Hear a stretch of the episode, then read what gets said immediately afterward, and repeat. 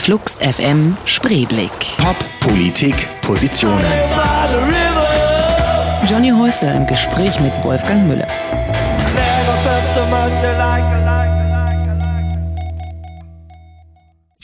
Wolfgang Müller, 1957 in Wolfsburg geboren, zieht 1979 nach West-Berlin. Parallel zum Studium der visuellen Kommunikation und experimentellen Filmgestaltung beginnt er mit der Band Die tödliche Doris Musik zu machen. Zusammen mit Gudrun Gut und Blixer Bargeld gilt Müller als Motor der genialen Dilettanten, die Berlins Subkultur prägen. Unter dem gleichnamigen, falschen Titel, weil mit zwei L und einem T geschrieben, veröffentlicht er 1982 einen legendären Band mit Texten und Bildern von Kreativen aus West-Berlin. Wenn er nicht Ausstellungen kuratiert, Hörspiele und Platten aufnimmt, dann schreibt Müller Bücher wie Hormone des Mannes, Neues von der Elfenfront und Valeska Gerd. Ästhetik der Präsenzen. Das wird, glaube ich, eine interessante Sendung. Wolfgang Müller ist zu Gast bei Flux FM Spreeblick. Künstler, Musiker, Autor und noch so vieles mehr. Herzlich willkommen. Ja, guten Tag. Ach, Berliner unter sich, oder? Kann man wohl sagen. Ähm, du hast, äh, wir reden über ganz viel in deiner Biografie, die sehr umfangreich ist. Ähm, fang aber einfach mal mit dem aktuellsten an. Das ist nämlich die Subkultur Westberlins zwischen 79 und 89. Und da kannst du sehr viel äh, drüber erzählen. Unter anderem damals mit der tödlichen Doris unterwegs äh, mit dem, was man. Ist das eigentlich ein Begriff, den du geprägt hast, die genialen Dilettanten? Oder wo kommt der her? Ja, ich, äh, der ist eigentlich sozusagen, hat sich etabliert in dem Moment, wo ich den Flyer gesehen habe mit dem Rechtschreibfehler, Dilettant mit Doppel-L und einem T und gesagt habe, ja, wenn wir jetzt so ein Buch, äh, ich habe also den Auftrag gehabt, ein Buch zu schreiben oder die Angebot gehabt vom Merbe Verlag und äh, in dem Moment, wo ich das Buch zusammengestellt habe, äh, über die genialen Dilettanten, habe ich gedacht, naja, wenn man das jetzt authentisch dokumentieren will, dann muss man halt den akzeptieren, den Fehler. Und ich glaube, das ist ein wichtiger Punkt, weil der Fehler, die Abweichung von etwas, was das verändert ja erst was, zum Beispiel auch Sprache. Ähm, als ihr, als die tödliche Doris angefangen hat, also auch so diese, diese ganze Punkzeit in Westberlin, ähm, ich war ja in einer völlig anderen Ecke. Ich war so ein bisschen so Punkrock, Deutschpunk, die eher poppigere Ecke. Und wenn ich dann so Sachen gesehen habe wie euch oder auch viele, viele andere Bands zu der Zeit, das war schon echt krass. Das war schon echt irre. Also es war durchaus äh, viel mehr Kunst als das, was wir gemacht haben. Und ähm, auch viel mehr Krach als, als das, was wir gemacht haben. Damit eigentlich auch mehr Punk, oder? Ja, es hat ähm, äh, seinen Ursprung eigentlich drin, dass, dass da Leute im Musikbereich irgendwie sich ausgetobt haben, die natürlich erstmal gar nicht viel konnten. Aber ich meine, so ist das ja. Man wird geboren, kann auch nicht sprechen, nix und so, lernt alles, kopiert alles ab. Und so fängt man sozusagen bei Null an. Und das waren eigentlich alles Leute, glaube ich, die aus den unterschiedlichsten Bereichen kamen. Die waren ja gar nicht so geborene Musiker, sondern das Musikinteresse hat sie zwar alle vereint. Also mhm. alle hörten irgendwie gerne Velvet Underground, Ken, Kraftwerk fanden sie toll, eine Menge anderer. Band, aber selber waren sie nicht so virtuos. Und äh, der Kunst, die Kunstszene hatte damals im Gegensatz zu heute, war da Interdisziplinarität überhaupt nicht, äh, wurde überhaupt nicht gefördert. Also es gab nicht solche performativen, wenig, wenig. Hm. Zumindest nicht im offiziellen Kunstbetrieb. Da war es ganz Malen, Bilder, kann man gut verkaufen, Flachware. Das heißt, es war freier da, wo mit Klang gearbeitet wird. Okay. Und deshalb entstanden da so Sachen irgendwie, die jetzt nicht populär waren oder Pop in dem Sinne, also populär mhm. und trotzdem irgendwie im Pop-Musikbereich irgendwie waren. War das eine bewusste Entscheidung, dass, dass, dass ihr als, ähm, ich nenne es jetzt einfach mal Künstlerkollektiv, ähm, dass ihr gesagt habt, hm, was könnte man machen? Ich glaube, im Musikbereich sind noch die größten Freiheiten. Oder kam das durch Zufall? Nee, das war schon so. Also ich habe gemerkt, also ich habe ja Comics gezeichnet. Ich habe das äh, ich habe ein Comicheft rausgebracht, 1979 so gezeichnet. Und der Cousin von Rainer Werner Fassbinder, Egmont Fassbinder, der hat den Verlag, Rosa Winkel Verlag. Mhm. Der, und der fragte mich, sag mal, du machst so Comics, willst du die nicht ähm, bei mir veröffentlichen? Die, dann ist mein Comic zeitgleich zum ersten Comic von Ralf König erschienen. Und während Ralf König dann schon so daran ging, sowas wie zum Beispiel eine schwule Identität zu gestalten und so ein Comic-Genre, also mit so ein Typus, habe ich eigentlich einen dekonstruktivistischen Comic gemacht und zwar sowohl ästhetisch, zeichnerisch, als auch das Schwulsein schon dekonstruiert, dass er eigentlich gerade sich bilden war, sozusagen kollektiv. Also ich habe sozusagen auch äh, diese Frage reingebracht in den Comic. Gibt es, so, gibt es überhaupt Identität in der Form, wie sich das manche Leute vorstellen, sondern als eine Einheit? Was ganz interessant ist, weil König ja damals irgendwie echt so einen, so einen Brückenschlag eigentlich gemacht hat. Zu der Zeit muss man ja dazu sagen, dass es schon eine Weile her ist und dass das alles noch ein bisschen anders gehandhabt wurde. Also es gab natürlich auch spezielle ich weiß nicht, gab es sowas wie die Siegessäule damals schon? Nee, so? das gab es, nee, ne? glaube ich, noch nicht. Aber das, ich meine, das genau ist richtig. Also der hat einen Brückenschlag. Also der, man kann sagen, 80 Prozent seiner Leser sind zum Beispiel heute nicht schwule Leute. Das ist so wie zum Beispiel Manga, schwule Manga-Pornos in Japan werden zu 80 Prozent von hm. Frauen gekauft. Ist ja auch interessant, ne? Also das zeigt ja hm. irgendwo, dass das Zielpublikum äh, nicht dem unbedingt entspricht, was man vielleicht, wenn man das, wenn man Sachen anguckt, ne? Bei mir war das so, dass, dass der Comic der totale Flop war natürlich. Also okay. das hat, der war sowas von, der ist jetzt gerade vor einem Monat zum ersten Mal reproduziert und vor zwei Monaten in einer Wissenschaftszeitung nach 30 Jahren analysiert worden. Richtig also, akademisch auseinandergenommen. Ja, ja, ja, Triade, Triade oder keine Ahnung. So eine Zeitschrift wissenschaftlich, okay. von einer Wissenschaftlerin. Hast du das gelesen? Ja, ja. Und? Super, es ist ein super Kompliment. so nett, wenn man nach 30 Jahren hört, dass der ganz toll ist. Und das war Erfährt man da Sachen, die man selber nicht gedacht hat? Oder? Ähm, na, ja, man doch, weil jeder formuliert ja das anders. Aber mhm letztlich wusste ich, als ich ein, wenn ich einen Comic mache, 1980, der 80 publiziert wird, und der besteht zum Teil aus nur Kästchen, wo gar nichts drin ist, mhm. oder nur so Fragmente, also den Comic als Genre schon auflöse, oder die Sprechblase als Seifenblase, also gespielt mit diesen ganzen Formen und, und Gestalten, das ist klar, äh, dass das irgendwie kein Hit werden kann. Das, es war im Grunde, wenn ich ehrlich bin, es war so, als der mir zusagt, der Egmont Fassbinder, der druckt den Comic, dann habe ich erst recht immer mehr dekonstruiert, weil ich dachte, oh, jetzt habe ich die Freiheit, wirklich das, den absoluten äh, Comic, da, der, der hast du schon Spaß, ne, am Dekonstruieren. Ja. ja. Da reden wir, glaube ich, heute noch ein paar Mal drüber. Aber erstmal das hier. Newfoundland Mirror. Musik, die du mitgebracht hast. Wolfgang Müller ist zu Gast bei Flux FM Spreeblick und ähm, David Bowie, der auch gerade mit einem neuen Album da ist. Und wir hatten vorhin im Vorgespräch schon mal ein bisschen über das neue, also über das erste Video der neuen geredet von Bowie, nämlich dieses Where Are We Now? Und ähm, diese, diese Frage, wo sind wir heute eigentlich, die taucht eigentlich, die taucht auch in deinem Buch auf, Subkultur Westberlin 79 bis 89. Und da fragst du dich auch, wo sind wir denn jetzt mhm. eigentlich? Wo sind wir denn? Tja, also die Frage stellt sich, äh, weil ich, äh, hat sie mir gestellt, weil ich äh, auf gar keinen Fall so ein nostalgisches, verklärendes, wie schön alles war, aber auch nicht ein Buch, wie hässlich alles war, weil es gibt diese beiden Positionen. Also es gibt mhm. so Leute, die sagen, die sagen, da war doch gar nichts los, in den 80ern war doch alles furchtbar. Da gibt es einige. Doch, doch. Ja? Ja, Tobias Rapp hat sowas gesagt. Okay. Das wird alles überschätzt. Ähm, gibt solche Leute. Oder Marius Barbias, der Leiter vom NBK, hat das auch mal irgendwann gesagt, ach, das, der Horizont der Leute reichte bis zur Mauer und mehr war da nicht. Und ich habe immer die These vertreten, ähm, dass da eine Menge war, bloß äh, der Verwertungsrahmen, der kommerzielle Rahmen war nicht mitgedacht. In den ersten Jahren gar nicht, dadurch war es besonders frei, weil die Leute, die was machten, die hatten doch um Gottes Willen nicht den Gedanken, damit Millionär oder reich zu werden. Also wenn man so eine Musik macht wie Einstürze Neubauten, Tödliche Doris, Frieda Butzmann, Malaria, Mania D, Liebesgier, da kann doch keiner ernsthaft träumen, er würde irgendwann in den Charts landen. Nee, nicht wirklich. Äh, nicht wirklich. Ne? Also die Musik wirkt doch zunächst, zumindest in den ersten drei, vier Jahren, würde ich jetzt mal sagen, einschränken. Bei keiner von diesen Bands so, als ob da der heimliche Wunsch nach, äh, ich weiß nicht, ganz oben drin ist. Später ändert sich das ein bisschen, kann man sagen. Da gibt es so vielleicht, äh, wo man denkt, na, das soll doch irgendwo und so weiter. Aber, Aber das, das war voller Ideen. Also ich kann mich an, äh, wer hat denn dieses Kassettenlabel noch gehabt? Ähm, äh, Kassettenkombinat oder, genau. oder Graf ja, Haufen? Oder? Nee, Kassettenkombinat. Ah ja, genau. Mhm. Waren das die Leute von Sprung aus den Wolken? Oder ja, das war, ja, ja, ja, genau.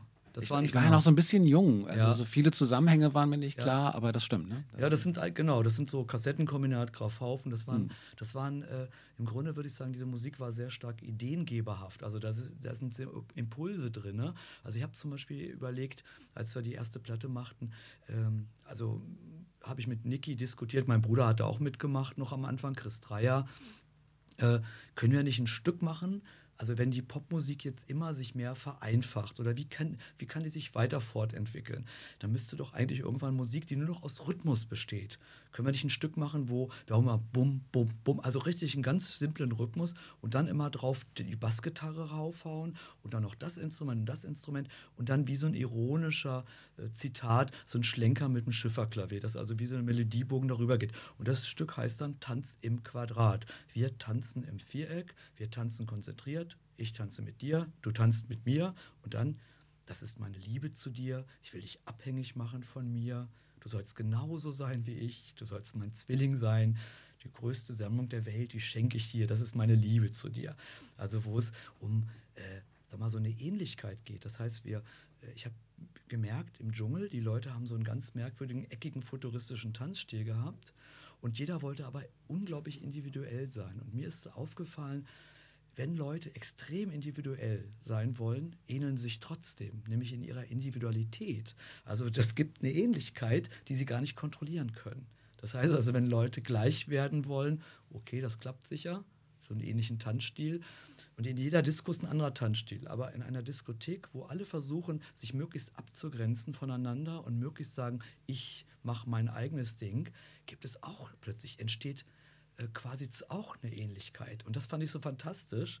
Und das ist sozusagen mit diesem, das war für mich so eine Art Prä-Techno-Stück für Tödliche Doris im Nachhinein. Sowieso also, glaube ich, dass so ein paar ähm, Impulse, musikalische Impulse aus der Zeit durchaus dann wieder, äh, wieder zu erkennen waren in diesem ganzen Technogramm. Ich meine, es gab ja da auch den musikalischen Brückenschlag, wenn man sich sowas wie Duff damals dann angehört hat.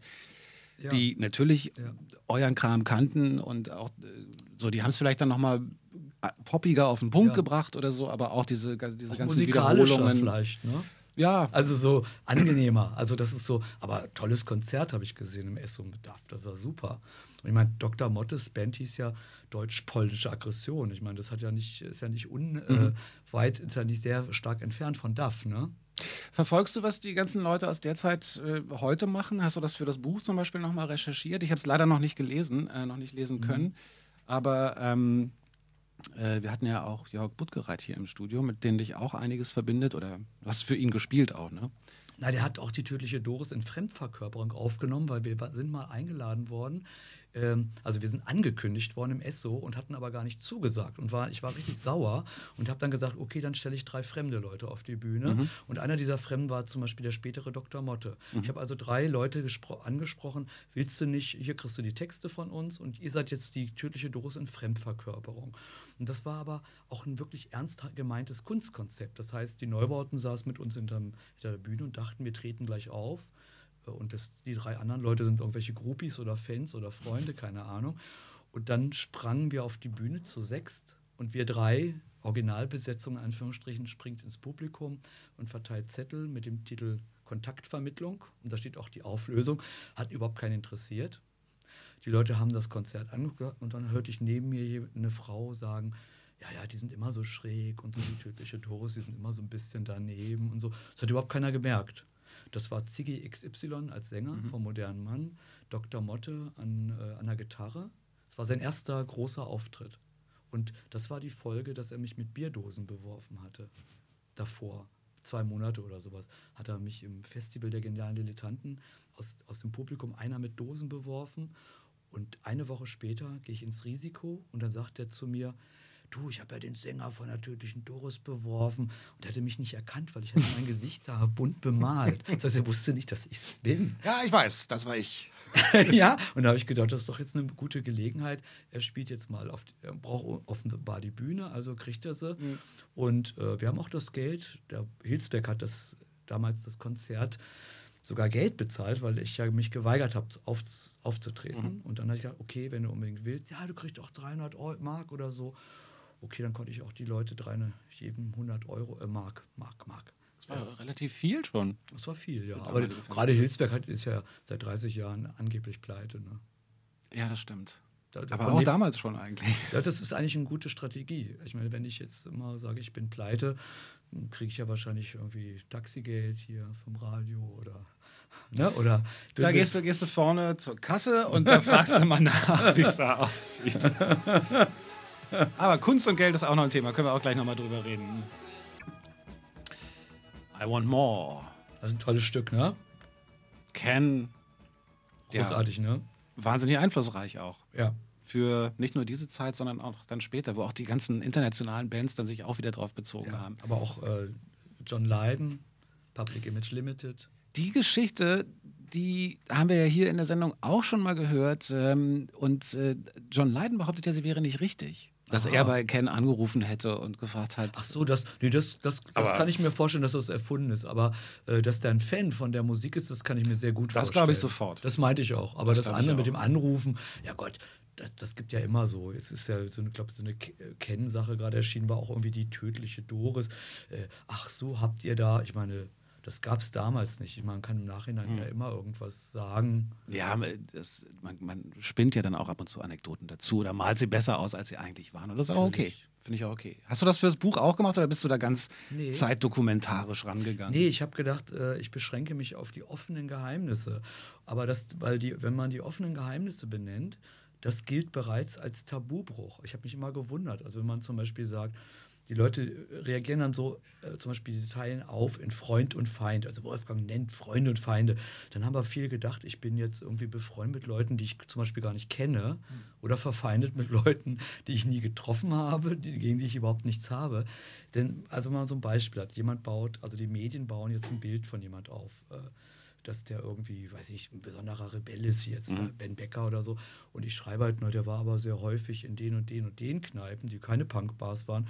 Und alle Leute, die ich dann so interviewe, die Punk-Kneipen betreiben haben, sagen immer, wollen immer sagen, weil er ja auch berühmt ist. Deswegen sagen sie, Okay. der war aber bei uns war der nie. Das sagen halt alle. Und das schreibe ich auf.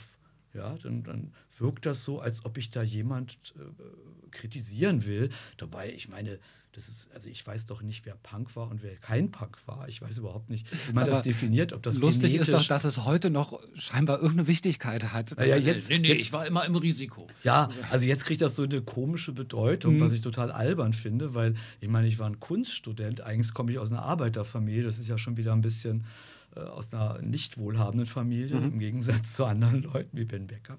Nein, aber ich komme aus einer einfachen Familie und äh, bin aber Kunststudent gewesen und saß dann äh, im Chaos und äh, ich glaube, dieser Mythos, der dann gebaut wird, war, die Typen da waren gefährlich. Und das ist Quatsch. Ich habe mich in diesen Orten wie dem Chaos, dem Risiko, dem Schizo äh, sicherer gefühlt als in der altdeutschen Bierstube. Da waren die ganzen Nazis. Absolut. Und, da, und, und das ist heute genauso. Ich meine, die Leute, die irgendwie Buschkowski Sarrazin toll finden, vor denen gruselt mich mehr als vor jedem Punk mit Irokesen oder beziehungsweise vor denen habe ich gar keine Angst und von den anderen gibt es alle Gründe.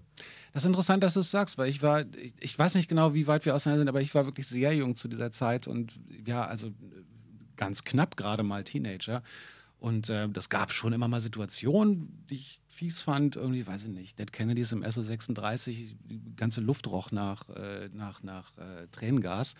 Aber ähm, trotzdem auch in diesen Kneipen und so. Und ich war wirklich, vielleicht hatte ich so ein bisschen Welpenschutz, weiß ich auch nicht. Aber ich war jünger als viele anderen und habe aber auch nie Angst gehabt. Und mir ging es genauso. Ein Kumpel von mir hat in Kreuzberg dauernd Stress gehabt, weil da gab es in der, äh, und zwar im Kreuzberg 61, Mhm. muss man sagen, gab es irgendwie so eine Bürgerwehr, Ja, die zum Beispiel diese da genau. wohnenden Punks Im so Cha- schlimm Cha- fand. Genau. Und da vor denen musste man mehr Angst haben als vor Richtig. den. Das Chaos wurde geschlossen, weil so eine Bürgerwehr sich organisiert hatte. Und die haben ganz stolz äh, im, dem Stern damals ges äh, gesagt, das habe ich auch zitiert in meinem Buch, äh, wir, wir, wir liefern die Stricke, auf die, an denen die Punks aufgehängt werden. Wahnsinn, das ist, oder? Das ist im Westen passiert. Ja. Und der Baustadtrat von Kreuzberg, der war damals CDU, der hat die, den Laden geschlossen und die Begründung war, dass die ideologische Weltsicht der Leute sich offenbar nicht geändert habe. Das muss man sich mal vorstellen. Er hat das nicht geschlossen äh, wegen äh, Schmutz, Hygiene, wegen lautem Lärm. Die ganzen Rentner, die im Haus wohnten, sagten, ja, die Leute sehen ein bisschen komisch aus mit den Frisuren, aber sind ganz lieb. Und ich meine, ich kannte die ja, die waren, der eine war Fensterdekorateur und so weiter. Das waren keine Monster. Und da wurde so ein monströses Ding, also es war wirklich gefährlich, äh, grüne Haare zu haben und da in der Stadt rumzulaufen, in bestimmten Ecken. Da waren wirklich äh, schlimme Leute. Und deshalb muss ich halt auch immer lachen, wenn heute dann irgendwie Angela Merkel sagt, äh, Free Pussy Riot und so und die armen Punkband wird verfolgt. Sag ich, na, da soll mal ein bisschen Geschichte der CDU gucken, äh, wer, wer mal das äh, Feindbild, ernsthafte Feindbild war. Das ist ja auch grotesk eigentlich. Also ganz Äh, und, und Aber es hat wenigstens, ich meine, auf eine andere, auf eine andere Art hat es natürlich funktioniert, was heute ja auch wahnsinnig schwierig geworden ist. Also wenn man jetzt mal davon ausgeht, dass im Punkrock durchaus auch äh, die, die Provokation Teil der Sache war, Das würde ich anders sehen. Ich würde sagen, die Bilder haben sich eigentlich nur verwandelt. Also ich würde sagen, zum Beispiel die Subversion ist heute auf einer anderen Ebene gelagert. Also das ist natürlich, ähm, wenn heute zum Beispiel Jonathan Mese Banane schält und sich zwischen die Beine und schreit Heil Hitler, dann, ist, dann bedient er ein äh, Accessor- aus der Asservatenkammer des Punks vor 30 Jahren irgendwas und damit schockt er vielleicht noch, glaube ich, auch nicht mehr mehr in New York vielleicht in der Galerie was. Ich finde es als Form sehr öde. Aber es gibt Möglichkeiten, zum Beispiel auch heute zu provozieren. Das muss man nur an anderen Form machen. Ich habe ja zum Beispiel so einen Button designt, als Guido Westerwelle Außenminister wurde, so, so ein, wie so ein Bekenner-Button, wie Atomenergie, nein, danke oder so. weil Ich dachte, das ist so Bekenner. Ne? Und darauf stand Gays Against Guido. Und das hat, das, ich habe davon richtig viele verkauft, so richtig toll gelaufen und es hat richtig provoziert. Ich habe bis aus Südamerika Anfragen bekommen, als er nach Südamerika fuhr. Äh, Die haben dann gesagt, in Deutschland gibt es eine Bewegung. Also es wirkte dann richtig wie eine große Volksbewegung. Und das Tolle an diesem Button war, ich habe gesagt, erstmal kann man sich hinter diesem Button gar nicht verstecken. Das Tolle ist, dass es sehr viele nicht schwule Leute anstecken. Das ist ein Zeichen, dass die Gesellschaft weiter ist wie Guido Westerwelle selbst als Betroffener. Das heißt also, könnte man auch so sagen, prozentual kann man es nicht ausrechnen. Man kann sagen, vielleicht sind 70, 80 Prozent der allgemeinen Bevölkerung weiter in solchen Sachen wie Gay Marriage und solche Geschichten oder Heirat oder Gleichstellung rechtliche als ein, ein Mensch selber. Und gleichzeitig zeigt, zeigt man mit diesem Ding, das hat ja, ich bin ja auch, das wurde ja dann in Arte gezeigt und ich habe davon unglaubliche Mengen verkauft, richtig Geld mit verdienen können. Also richtig im liberalen Sinne, ne, Geld verdienen. Ich glaube, 3000 Stück sind da über den Ladenthesen gegangen. Und, Okay. ne, und das ist zum Beispiel ein Beweis, dass es nach wie vor pro, äh, äh, solche Provokationen gibt. Bloß man muss die natürlich, man darf nicht pro- äh, man darf solche Sachen nicht mit Effekten verwechseln. Also das, was, äh, also den Unterschied zwischen einer substanziellen Spannung, die man aufbaut, also siehe Sid Vicious, sieht aus nicht wie ein Nazi, hat aber ein Hakenkreuz. Das ist das, die Kombination. Und das in der Zeit, das schockiert. Ist das, ähm, ne, warte mal, äh, Hm? machen wir gleich, weil das Ja. wird wahrscheinlich ein längeres Thema. Okay. Ähm, würde ich. Ja. Wolfgang Müller ist zu Gast bei Flux FM Spreeblick. Ähm, und gehört haben wir gerade Gudrun Gut. Das ist dicht beieinander, ne? Künstlerisch. Ja, also das ist sowieso eine besonders sympathische Künstlerin der Zeit.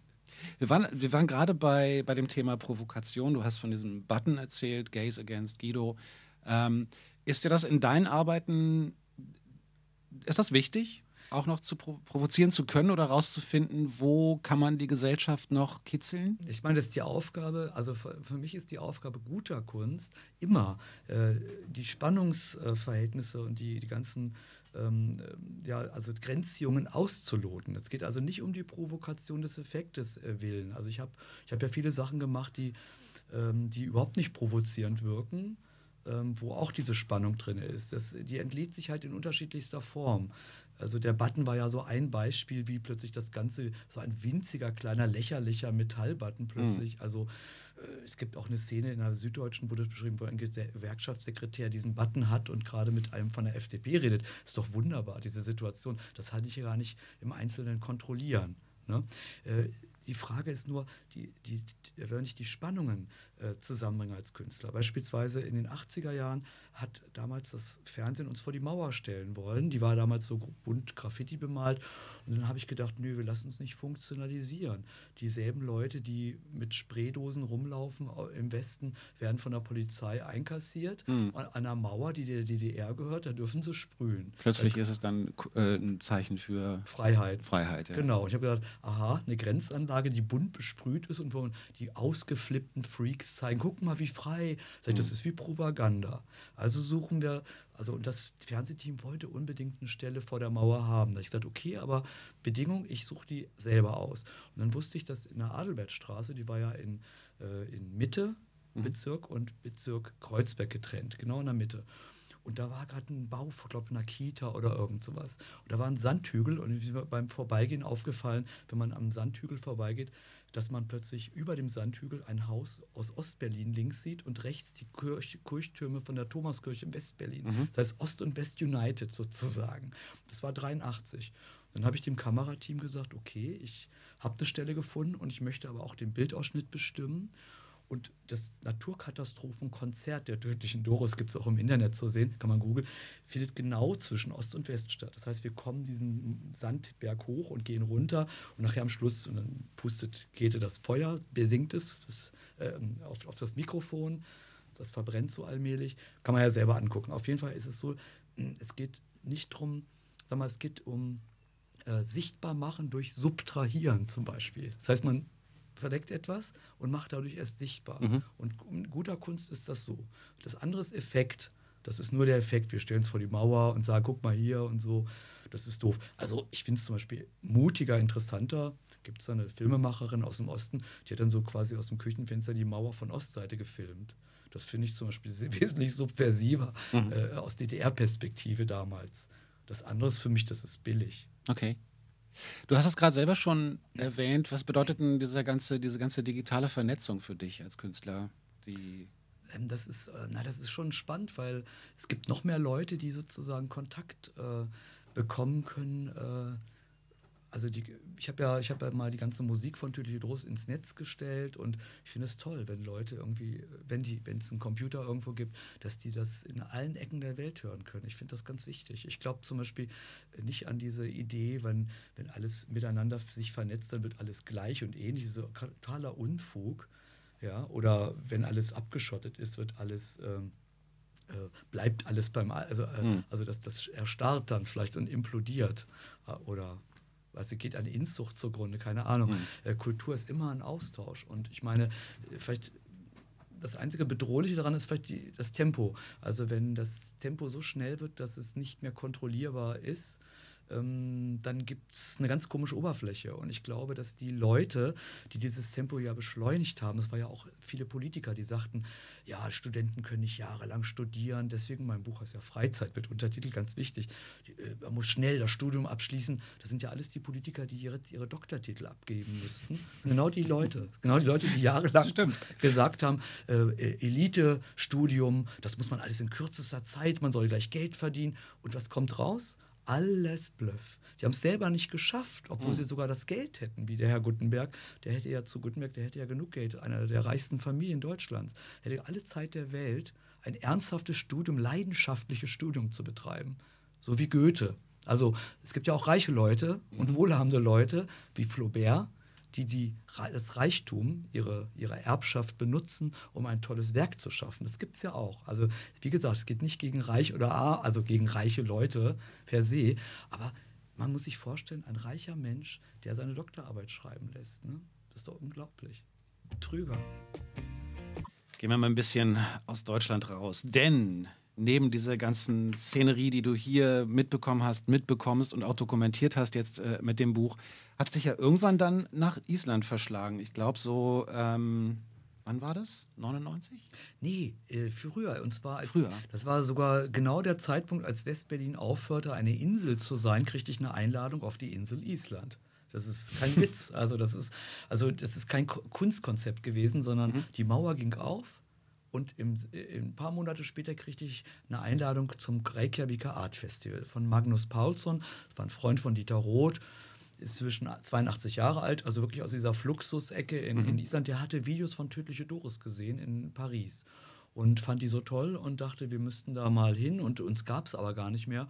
Aber ich bin dann da hingefahren, habe äh, Ketes mitgekommen und äh, dann haben wir da äh, in Reykjavik plötzlich äh, sowas Nettes erlebt und zwar dann hat der Einar Örn Benediktsson von den Sugar Cubes, der rief uns an. Also wir haben gesagt, wir bleiben einen ganzen Monat da. Dann rief der wirklich an und sagte, ja, wir haben gehört, die tödliche Doris ist in Reykjavik, wir würden euch gerne mal kennenlernen und, und euch einladen zum einzigen äh, Thailänder. Die hatten gerade den ersten Thailänder in Island. Und dann, ich meine, das habe ich in keinem Land der Welt erlebt, dass mich die prominente Gruppe des Landes, die ich Mhm. gar nicht kenne, jetzt auch nicht was vorhat, irgendwie ein gemeinsames Projekt, einfach, wir würden euch gern kennenlernen.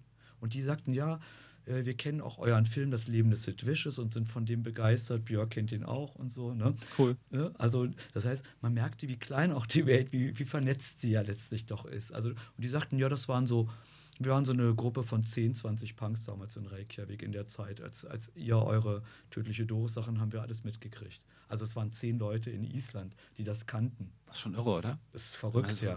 Aber das prozentual stimmt das dann wieder. Ne? In Deutschland Ja, sind es dann auch genau. vielleicht irgendwie 5000 gewesen. Du, wie viele Menschen leben in, in Island? Bei 320.000. Insgesamt. Ja. Und Reykjavik davon allein, weißt du das auch? Die Hälfte ungefähr mit Okay. den Vororten und so. Man sagt immer halbe, halbe. Ne? Mhm. Sehr interessant.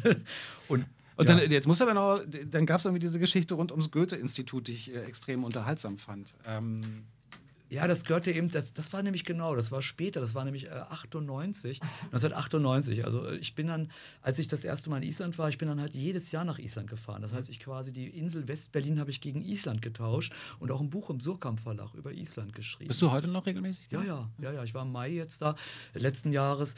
Ähm, ich habe ähm, ich hab jeden Monat dann so eine Wohnung gemietet oder bin ein paar Wochen oder Monate geblieben und habe, äh, fand ich, was ich interessant fand, während in Deutschland sich natürlich die Situation und in Berlin völlig veränderte, äh, habe ich quasi ähm, ein bisschen Distanz gesucht über Island, äh, indem ich quasi, quasi mit fremden Augen, äh, die Isländer sagen so, dass, dass der fremde Blick sieht mehr. Das heißt, ne, man sieht ja viele Sachen nicht, die andere, die das nicht kennen, was für eine Gewohnheit und Monotonie oder ne, ge gewöhnlich ist. Ein anderer Mensch findet, das ist aber eine komische Angewohnheit. Also Was man immer merkt, wenn man Freunde, äh, wenn man Bekannte zu Gast in Berlin hat und die dann durch die Stadt fährt und die dann sagen, ach, das ist ja toll. Oder Richtig, so. genau. Und man selber hat darauf nie geachtet. Ja. Ne? Oder man, man erfährt ja zum Beispiel Sachen aus Berlin, obwohl man schon so lange hier wohnt, dann, weil man eben so einen Besuch hat. Die sagen, Mhm. lass uns doch mal dahin gehen. Dann sagt man, ach, interessant, da war ich noch nie. Genau. Dann sagen die, was? Was? So, Ja. ne? Und ja, und, und Island habe ich dann auch äh, quasi quasi im Grunde habe ich vor dem Subkultur Westberlin Buch mein Island Buch geschrieben. Das heißt Mhm. also, eigentlich hätte es ja umgekehrt sein müssen. Also die Distanz musste aber wahrscheinlich größer sein zu Westberlin, dass ich so viel Abstand hatte, dass mir das auch Spaß gemacht hat. Also da zu überlegen, wie war das und das auch teilweise ja zu rekonstruieren. Und dann hast du in Island das, äh, das private Goethe-Institut gegründet. Ja, das darf ich natürlich nicht, nicht mehr sagen, weil das kostet mich 10.000 äh, Euro Strafe, wenn ich behaupten würde. Also wenn ich jetzt hier behaupten würde, ich wäre Leiter eines privaten Goethe-Instituts, ist nämlich folgendermaßen. Ich habe, also 1998 wurde äh, das, das, also das, das Goethe-Institut in Reykjavik, das einzige geschlossen. Die Isländer waren total empört, auch meine Freunde dort, die sagten, es kann doch nicht wahr sein, dass eines der reichsten Länder der Welt kein Geld hat. Und offizielle Begründung war äh, Sparmaßnahmen und so weiter. Das war ja schon dieses, was der dicke immer, äh, der, dieser dicke Mann äh, Helmut Kohl sagte, wir, wir müssen den Gürtel enger schnallen. Mhm. Nicht ich, sondern ich nur einmal bei meiner Fastenkur, aber äh, wir. müssen, wir kollektiv müssen den Gürtel, nur Mhm. ich nicht. Und, ähm, oder ich und meine Freunde nicht so, aber wir. Und äh, ja, dann habe ich gedacht, ach so, wenn, das, wenn die so wenig Geld haben, äh, gleichzeitig haben sie das einzige geschlossen im Chart, eines der ärmsten Länder äh, Afrikas und ein paar Tage später drei neue aufgemacht. In Estland, Lettland, Litauen und in der Okay. Ukraine geplant. Das heißt, man kann ganz klar daran sehen, es ging um politische Entscheidungen. Das ist eine politische Entscheidung. Es geht nicht ums Geld. Vor allen Dingen haben die 80 Prozent von den Einnahmen durch Sprachkurse zurückgekriegt. Und ich meine, Deutschland, also die Deutschen oder so, können sich ja doch glücklich schätzen, dass es ein Land gibt, wo Leute, die Isländer, auf die Straße gehen und für den Erhalt protestieren. Das ist das einzige Land der Welt je. Das war so? Ja, das war so. Die haben dann eine Goethe-Büste genommen und das ins Meer versenkt. Ich meine, ich bin nun wirklich kein Nationalist und Patriot, aber ich meine, da müssten doch alle äh, sagen, Mann, wo wir so ein gutes Image haben, wo wir, ne? Kann, ich kann aber jetzt schon mal so ein bisschen mehr nachvollziehen, was sich nach Island gezogen hat. Offenbar haben die da auch eine bestimmte Umgangsform mit Geschehnissen. Ja, und ich habe dieses, dieses, das stimmt. Und ich habe dann zum Beispiel, ich habe dann also in dem Living Art Museum eine Ausstellung gehabt und habe die echte Nummer vom geschlossenen Goethe-Institut bekommen, weil das nach drei Monaten, die Nummer kann man dann haben. Und habe dann sozusagen, hat dann der Spiegel hat darüber berichtet, äh, deutscher Konzeptkünstler eröffnet das erste private Goethe-Institut in Reykjavik. Und das Goethe-Institut hat dann auf Nachfrage vom Spiegel, der Pressesprecher, gesagt, ja, das ist eine witzige, originelle Idee. Das heißt, es wurde auf den Effekt reduziert. Erst fand ich das, fand ich das Ja. aber dann trotzdem Ja. okay, Ja. da ist Ja, irgendjemand, das- der macht da was, ist nicht so Ja, das, schlimm. die dachten natürlich wahrscheinlich, ich mache das so als Effekt. Mhm. Also wie das ja auch die meisten machen. Die machen dann so einen Effekt, wenn dann die Medien geschrieben haben, ist vorbei. Bloß ich nehme es ja sehr, ich bin ja ein sehr ernster Mensch und habe gedacht, das ist so toll. Ich war ja mal echt Professor in Hamburg schon. Das war so schick. Professor Wolfgang Müller. Und jetzt war ich der Direktor eines ne, so und so Instituts. Irre. Und der Botschafter kam zu meinen ganzen, der isländische Botschafter in Berlin kam zu all meinen Veranstaltungen, als ich eine Zweigstelle des, des Goethe-Instituts Reykjavik, also eine Ausstellung eröffne, dort im Friseur Beige und anbiete, weil jeder kann eine Zweigstelle aufmachen, sage ich jetzt. jetzt. Und jeder, der da kommt und Isländer ist und seinen Ausweis dabei hat, kriegt 5% Rabatt auf Haarschnitt, auch Goethe-Institutsmitarbeiter wegen dem Geld, weil die so knapp sind. Da kam der Botschafter mit seiner Frau, der Ingemyndur Sigfusson, und hat dann Liebe zu dritt auf Isländisch mit Françoise Cactus mitgesungen. Dieses Event habe ich da gemacht und ich meine, das ist echt gewesen. Der kam nun wirklich mit dem ne, Botschaftsauto. Und genau in dem Moment kriegte ich auch dieses äh, Einschreiben mit Rückschein, ich dürfe mich öffentlich nicht mehr so nennen. Das zeigt aber, dass Kunst, äh, Kunst, äh, also äh, und Realität miteinander in so einem engen Austausch sind. Das heißt also, wir, wir haben vorhin so von Effekt und, und Skandal oder wie kann man heute auffallen, darum geht es ja auch gar nicht, sondern wenn man diese Grenzen wirklich berührt, äh, dann kriegt man nämlich nach wie vor Ärger. Der sieht bloß heute anders aus. Und man wird auch anders äh, ruhig gestellt.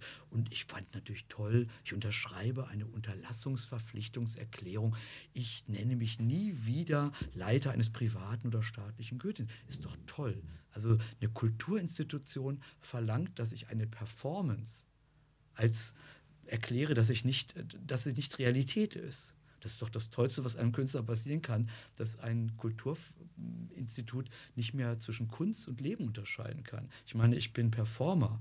Ich bin nie, niemals im Leben der Leiter eines staatlichen oder privaten Goethe. Das ist Unsinn. Was für ein Unsinn. Ich habe halt eine Performance gemacht. Die ging halt drei Jahre.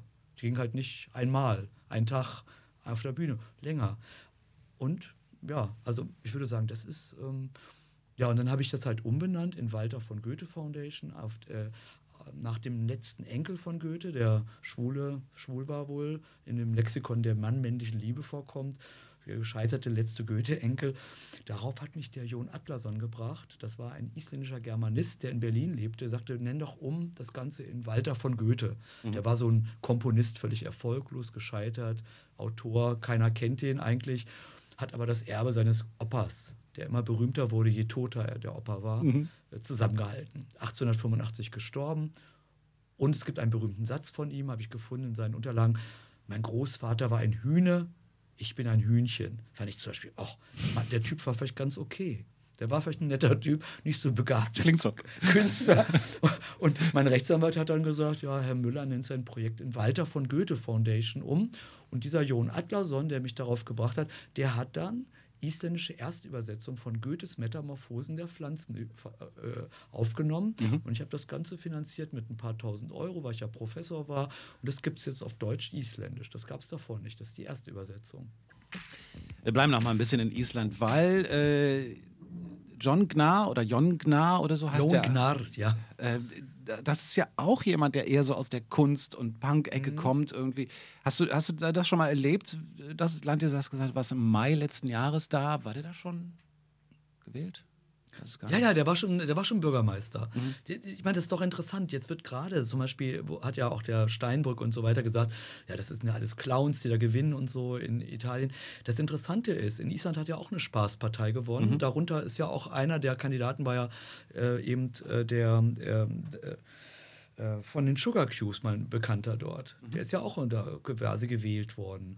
Und Freunde von mir sitzen da. Äh, Da sind also quasi Kabarettisten, haben gesagt, die Politik ist so, so komödiantisch kabarettistisch und so grotesk, so grotesk eher, dass wir uns aufstellen. Und jetzt kommt äh, das Interessante, seriöse Leute, die ich kenne, wie Maria Christians dort, die, vom, die Hörspielchefin da war und so weiter, ganz seriöse Leute, politisch aktive Leute sagen, der Bürgermeister ist der Beste seit Jahrzehnten. Das ist der Mhm. beste Bürgermeister. Wir haben, wir haben jetzt plötzlich eine Radspur in Reykjavik auf der einen Parallelstraße.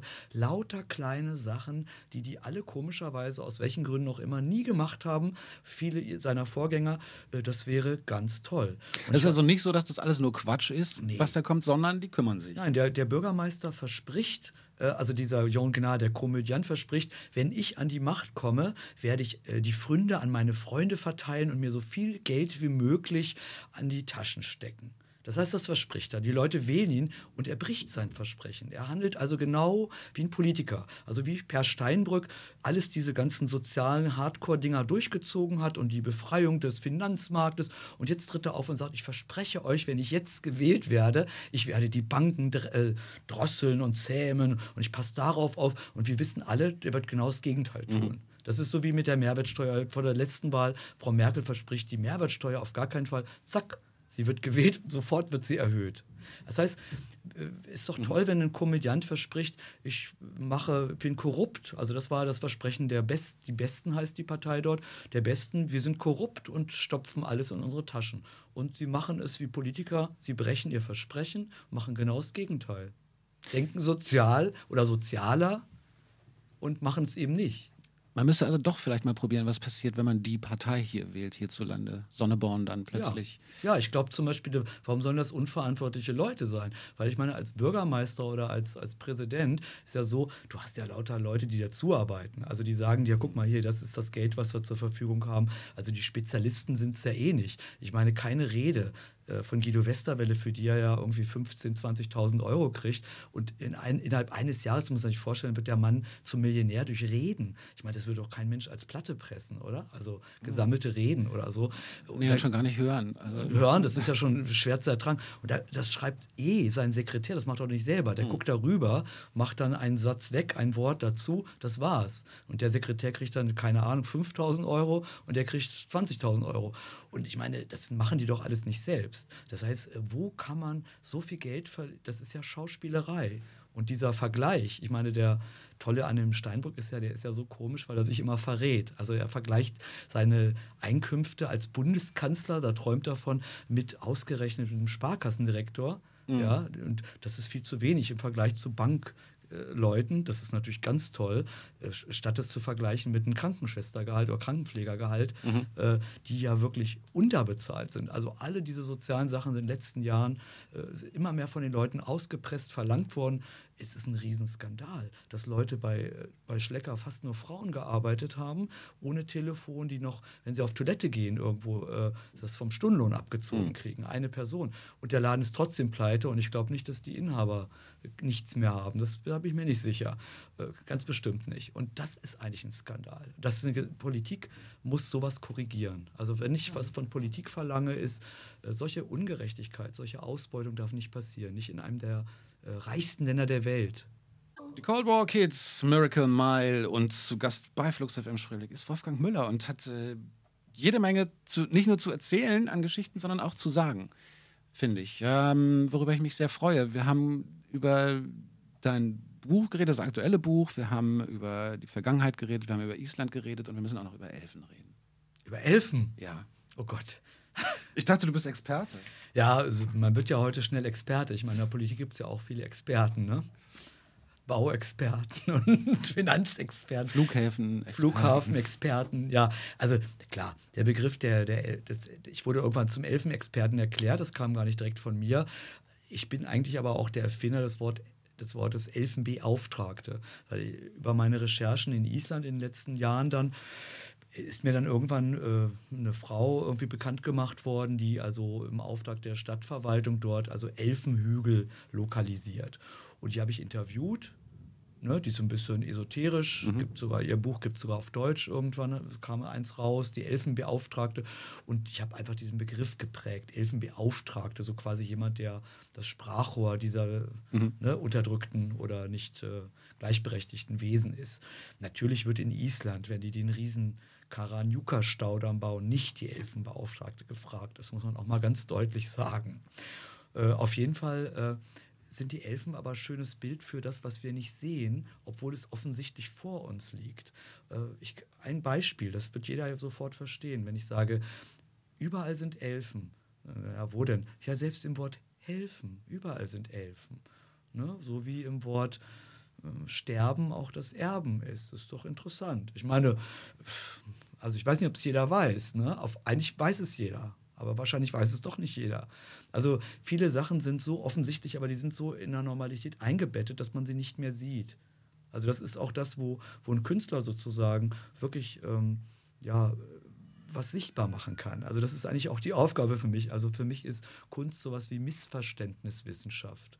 Man erforscht die Missverständnisse, die ständig entstehen und ständig am Entstehen sind und untersucht, nach welchen Strukturen, nach welchen Mustern diese Missverständnisse so kräftig und groß werden, äh, dass dann irgendwo, dass sie wirklich Einfluss in unser Leben haben und auf, auf die Realität oder wie Realität konstruiert wird beispielsweise. Ich meine, Stimmungen können ja auch, äh, schaffen ja auch wirklich einen zu beeinflussen, ganz stark. Also man ist zum Beispiel nicht so autonom, wie man gerne möchte. Also man ist unglaublich stark abhängig von kollektiven Stimmungen.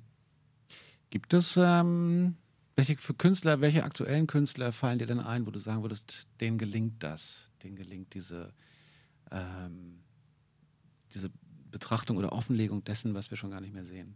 Ja, ich würde sagen, ich würde vielleicht auch äh, eine längst verstorbene Künstlerin, die nicht so bekannt war, die ich ja auch ausgestellt habe im Hamburger Bahnhof, die Valeska Gerd. Mit der habe ich eine Ausstellung gemacht, die ist 1978 gestorben, 87-jährig.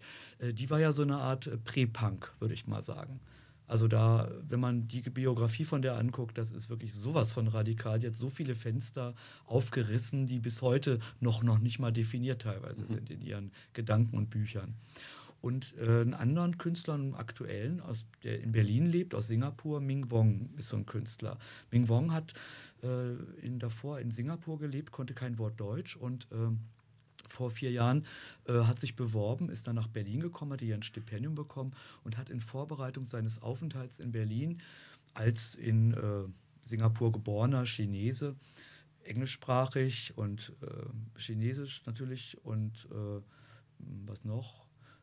auch noch, ich glaube, spricht noch zwei andere äh, Sprachen, äh, hat er ein Video gedreht und zwar hat er ein Stück von einem Fassbinder-Film. Fassbinder ist ja was sehr Deutsches, kann man sagen, und zwar Die bitteren Tränen der Petra von Kant.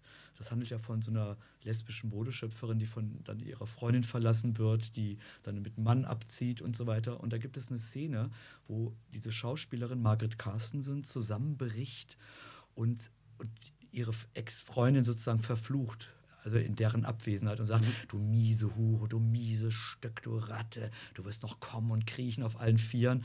Und dann klingelt das Telefon, sie rennt ans Telefon, bist du's, Karin, bist du's?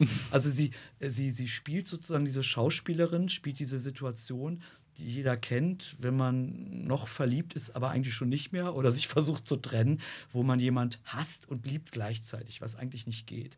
Und diesen Wechsel, den, den, der findet dort statt und der Wechsel findet halt in den schlimmsten Kraftausdrücken statt. Und zwar sagt sie, was bist du denn Mutter? Du bist doch nur eine alte Hure, hast dich von Vater aushalten lassen. Also Margaret Carstensen wird super ordinär in dem Film und Ming Wong hat alles das imitiert. Er hat also das mhm. Kostüm mhm. der Margaret Carsten, diesen Zusammenbruch, rennt ans Telefon. Das kann man übrigens im Internet sehen, das kann man dort äh, sehen, wie er, wie er das nachspielt. Und er konnte kein Wort Deutsch und imitiert auch jedes Wort Deutsch, was da gesagt wird. Du Hure, der weiß, wusste natürlich, was es bedeutet, mhm.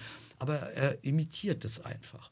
Und das Ganze heißt Lerne Deutsch mit Petra von Kant. Wahnsinn. Das ist richtig geniale Kunst.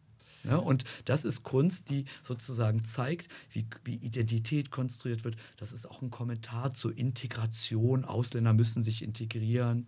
Also zu diesem Gequacke, ja. zu diesem rassistischen Müll.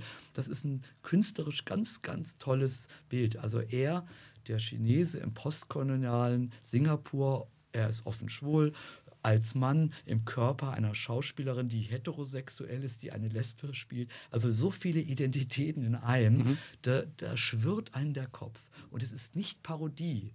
Ich habe jetzt auch gemerkt, Leute sagten, ja, das ist ja so Travestie, Mann in Frauenkleidern. Sag ich, Nee, hat nee. damit gar nichts zu tun. Sag ich, das ist richtig gute Kunst. Und er macht also diese Verdopplung. In Berlin hat er dann gemacht, ähm, Angst essen Seele auf und spielt alles. Brigitte Mira, den Ali, alle die rassistischen Hau Putzfrauen dort. Er spielt alle Rollen in diesem Video. Und das ist eine tolle Kunstarbeit. Und man wird völlig irritiert. Und überall, das ist wie eine geklonte Figur. Das ist richtig Kunst. Also die hatte ich dann, als er nach Berlin kam, habe ich gesagt, das Video in der Art, haben die mich gefragt, so, gibt es einen jungen Künstler, der was Schönes macht und so, sage ich, ja, das ist das, das ist das Beste, was ich in letzter Zeit gesehen habe, die tollste Arbeit. Da habt ihr jetzt ein bisschen was zu tun. Wenn ihr euch gleich noch an den Rechner setzt, könnt ihr mal ein bisschen danach googeln und YouTuben. Lerne Ming- Deutsch Ming mit Wong. Petra von Kant, Ming Wong. Ähm, Worum es geht, habt ihr gerade gehört. Sehr schön. Und wir hören jetzt Nico. Das Lied vom einsamen Mädchen passt. So, und wenn das jetzt nicht in dieser Sendung eine Menge Input für euch war, dann weiß ich auch nicht mehr. Dann höre ich auf, dann mache ich nichts mehr hier. Wolfgang Müller zu Gast bei Flux FM Spreeblick äh, in einer für mich sehr angenehmen und spannenden Sendung. Ähm, ich hoffe, euch ging es auch so und äh, natürlich entlasse ich dich nicht aus dieser Show, ohne zu fragen, was als nächstes kommt. Ich meine, im Moment bist du ziemlich mit diesem Buch noch beschäftigt, nehme ich mal an. Ihr geht in die dritte Auflage gerade. Ja, also in, äh, in vier Tagen war das gesamte zweite Auflage ver, verkauft aus dem Lager. Das heißt, es war in den Läden. Also es gibt es jetzt in den Läden. Und wir bereiten jetzt schon die dritte vor. Die wird auch eine höhere Auflage haben, die dritte, weil also die Nachfrage ist wirklich Hat, gewaltig. hast du das erwartet, dass die Nachfrage nach dieser Zeit in Westberlin Naja, so groß nee, ist? mache ich eigentlich nicht, weil ich habe immer äh, gedacht, äh, ich habe ich hab mir das irgendwie abgewöhnt, mal irgendwann zu sehr irgendwie zu spekulieren, weil ich habe erlebt, dass Sachen, die richtig gut waren, überhaupt nicht liefen. Ne? äh, Und, Und dann die äh, Buttons plötzlich, Und, dann die obwohl die Buttons, auch gut. äh, ja, aber trotzdem, manche Sachen laufen, manche nicht. Das, hat, das kann man nicht voraussehen. Und ich glaube, da, ja, das kann man wirklich nicht planen. Bist du völlig frei von, von, ähm, äh, von wirtschaftlichem Druck eigentlich? Naja, äh, wie meinst du das? Naja, indem man einfach sagt, ah, ich müsste eigentlich ein bisschen mehr Geld verdienen oder ich brauche mal wieder oder so. Ich meine, Ja, das ist wirklich mein Luxus. Ich habe versucht, ähm, schon in den 80er Jahren äh, keinen äh, Auftritt, kein Konzert zu machen, keine Lesung äh, zu machen und zum Beispiel einen Manager damit zu beauftragen. Das heißt, ich reagiere nur bei allen meinen Sachen auf Anfragen. Ich melde mich nie bei Medien an. Ich mache keine Lesung irgendwo, wo ich nicht gefragt worden bin. Also das war schon in den frühen 80ern so mit Tödliche Doris. Das war eigentlich ein Prinzip der Tödlichen Doris. Wir rufen nie an. Deswegen gibt es ganze äh, Regionen, wo wir nie gespielt haben und dann wieder so groteske Sachen, dass wir irgendwie zweimal in Wien gespielt haben oder damit ihr dann die Regeln bestimmen könnt oder auch. erstmal da, äh, vergrößert das den Freiraum und gleichzeitig ist es so, dass ich kann davon leben, was ich tue. Äh, Das ist wirklich Luxus, muss man sagen. Und ich kann selber entscheiden. Das heißt auch das Buch zum Beispiel, da bin ich gefragt worden, ob ich Lust hätte, das Buch zu schreiben. Ich habe nicht, mich nicht beworben, auch bei dem Surkamp-Buch nicht. Also ich habe nie, äh, ich wollte nie so eine, so eine gezielte Sache machen. Natürlich freue ich mich, wenn mich ein guter Verlag fragt, ist doch klar.